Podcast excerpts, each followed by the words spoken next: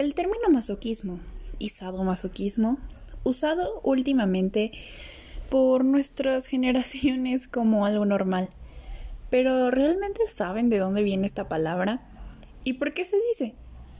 Y sobre todo, ¿cuál es el motivo de que se haya normalizado y romantizado tanto en nuestra época? Pues lo vamos a tratar en este podcast, así que quédate para descubrirlo.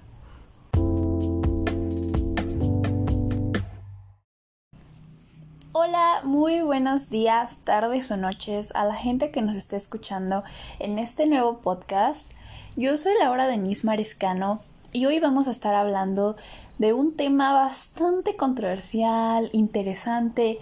e incluso que para muchas personas puede llegar a ser un tabú, un tema que nos da pena mencionar porque habla un poco sobre eh, la sexualidad de las personas, sobre la intimidad. Hablaremos este sobre el tema del sadomasoquismo, el masoquismo y hacia dónde va caminando todo esto e incluso a dónde puede terminar cuando se llega a extremos realmente deplorables así asquerosos al, menos a mi parecer, pues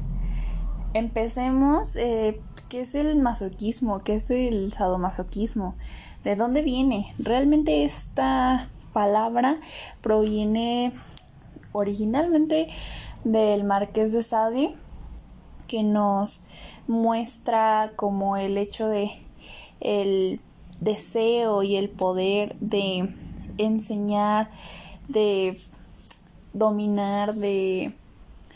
someter a otra persona al deseo total, al placer sexual, lo carnal sobre todo. Aquí lo más importante para el Marqués de Sade, a mi parecer, creo que es lo, lo carnal, la piel, o sea,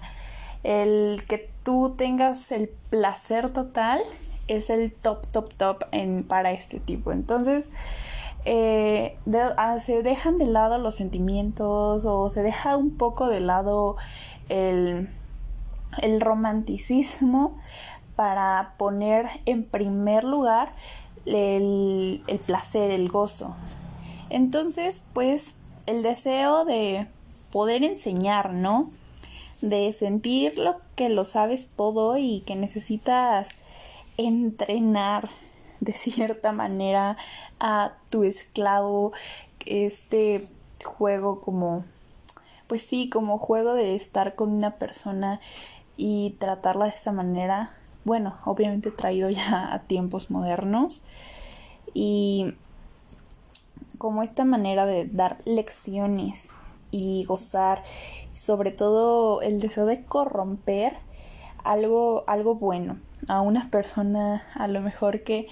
eh, no nunca ha estado en, en, esas prácticas la necesidad de sentir que está, eres su profesor, su, su amo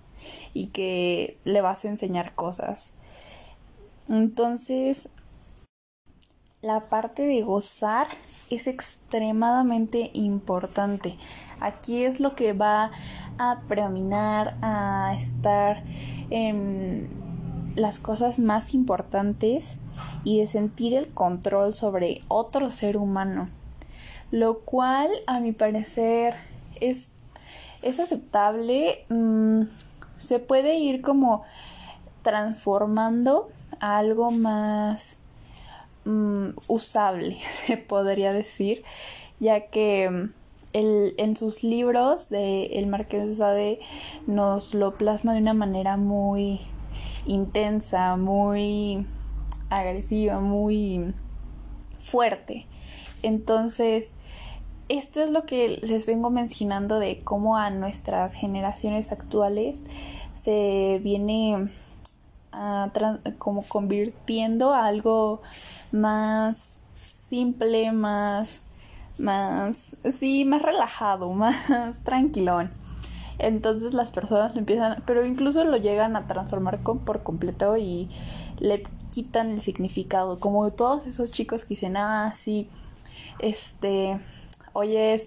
viernes de ahorcar rucas y ya por eso se creen el top de soy súper masoquista y súper masoquista y yo le entro a toda esa onda solo por decir que me gusta ahorcar rucas, ok, tal vez deberías de informarte un poco más sobre eso así antes de decirlo, pero pero yo sí creo que el marqués quedaría como de what? what? Pero por ejemplo, en el libro del Marqués de Sade, el Filosofía en el tocador por Marqués de Sade, en el primer diálogo, el libro nos menciona un tipo de medio para evitar que la joven a la cual le va a enseñar este mundo del sadomasoquismo le, le hable a sus padres de esto. Y gracias a que lo menciona, podemos empezar a hablar de este tema que la verdad es bastante triste porque muchas personas escalan a niveles horribles, perversos, de verdad son niveles de depravación eh, espantosos, los cuales pues pues lo vemos en la vida normal por desgracia. Y algunos bueno, estas personas que, que lo toman así, eh, lo, lo, llegan a considerar incluso como tema de aceptación personal por, por, parte de sus gustos personales. ¿Y a qué me refiero? O sea, eh, estuve leyendo un artículo, el artículo trataba sobre sobre el hardcore, hardcore y como hay personas que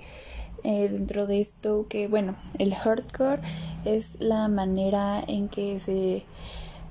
bueno abarca muchas cosas entre ellas violaciones este fotos a niños pequeños incluso bebés este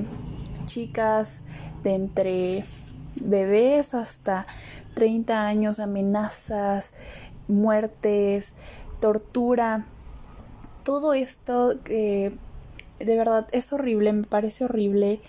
y a estas personas les gusta, les provoca placer extremo el poder ver cómo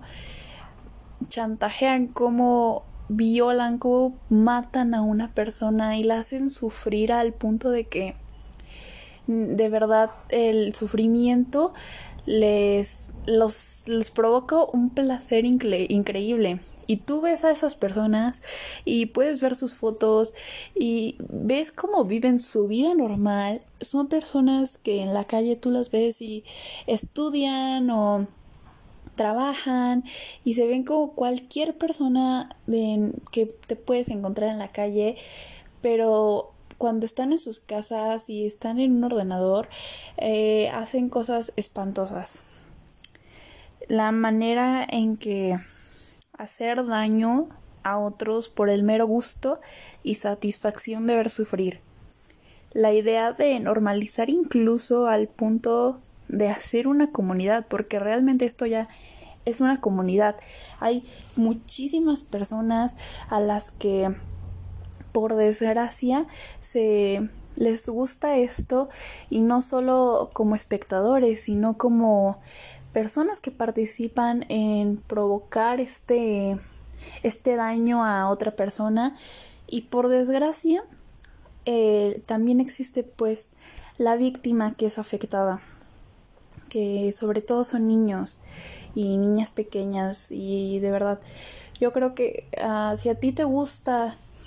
practicar este tema del masoquismo, sadomasoquismo. En estos tiempos modernos lo más importante es el consentimiento. ¿Quién te dice que a esa persona no le, a esa persona llegas y le preguntas, oye, me, me gusta este tema, ¿tú aceptarías hacerlo? Y si te dice que sí, adelante, bien, ya tienes el consentimiento, puedes hacerlo y pueden fingir que es de esa manera. Más, sin embargo, yo creo que si no hay consentimiento por parte de la otra persona y sobre todo se hace con una verdadera intención de humillar y degradar a una persona, a reducirla a un objeto, a un pedazo de carne, este ya no está para nada bien, ya ya no es ni sano ni ni siquiera legal. Entonces, creo que eso ya ya no debería de existir, pero claro que seguirá existiendo por desgracia y me duele admitirlo porque siempre va a existir este, este tipo de gente porque por desgracia son gente extremadamente lista que les gusta más bien no les gusta sino que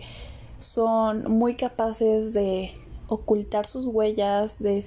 que simplemente la policía ni siquiera puede dar con ellos por el hecho de que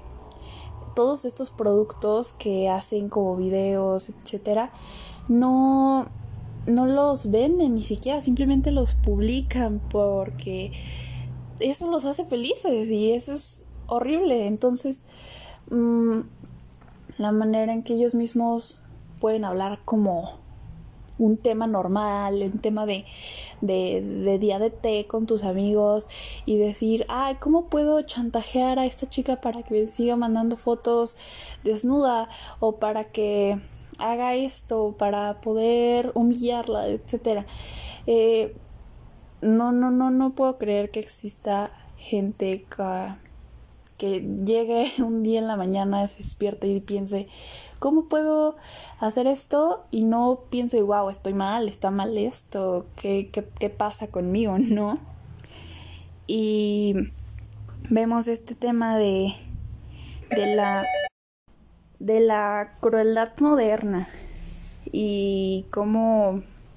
ahora se, por desgracia, sí se normaliza mucho esto y la gente incluso llega a decir, es que no está mal, y claro que está mal. Entonces, por ejemplo, San Agustín nos menciona, bueno, metiéndolo un poco, San Agustín nos menciona que el mal como parte del libre albedrío y que puede ser permitido en el mundo ya que la ausencia del bien eh, es la ausencia del bien y de Dios y ya que haciendo el bien al prójimo podemos estar más cerca de Dios pero creo que estas personas este claro puedes ser creyente puedes no creer puedes creer en otras cosas pero creo que estas personas en sí están muy alejadas de querer hacer el bien porque el mal es lo que a ellos los, les hace bien a ellos según esto, según sus palabras, según lo que ellos quieren. Y me parece sobre todo muy raro y triste cómo es que se normaliza, por ejemplo, en películas como en medios ya de, de cine, de música, de, de todo, de películas, de memes, de todo se normaliza este, esta violencia. Y, por ejemplo, Lolita, esta idea de la niña y el hombre de, pues grande y cómo trajeron la película después del libro todo el mundo le empezó a romantizar y a sexualizar creo que eh, la gente debería de, de, pues sí, de, de sentarse y analizar un poco más realmente sobre lo que hace, de lo que participa y creo que eso es todo, todo mi punto de vista sobre esto. Espero les haya gustado. Eh, yo soy Laura Nismarescano y nos vemos en un próximo podcast. Adiós.